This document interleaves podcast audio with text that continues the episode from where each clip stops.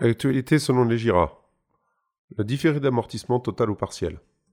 Élément indispensable pour un projet en investissement locatif, le différé d'amortissement rend bien des services aux investisseurs lors d'un crédit immobilier. Qu'il soit partiel ou total, cela permet de limiter l'effort d'épargne au début du projet. Mais qu'est-ce que le différé d'amortissement? Normalement, les remboursements du crédit démarrent au premier déblocage de fonds par la banque. Dans le cas d'un projet dans l'ancien, cela se produit au jour de la signature notaire. Alors que dans le cadre d'un investissement dans le neuf, les premiers appels de fonds démarrent au commencement des travaux.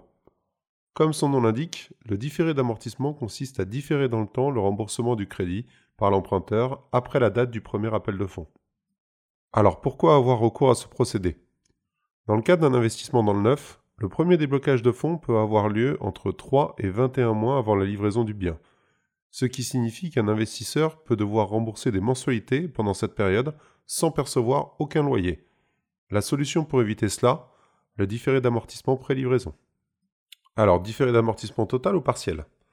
Il existe deux types de différé d'amortissement, le différé total ou le différé partiel. Mais quelle est la différence entre les deux?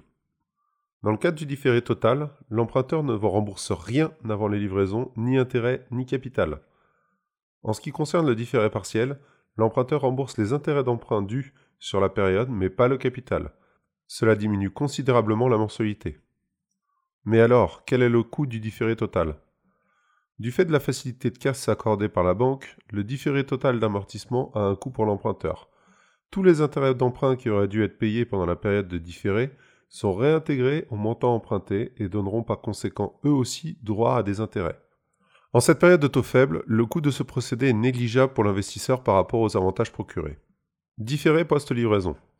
Les emprunteurs ne le savent pas, mais il est possible de mettre en place un différé post-livraison.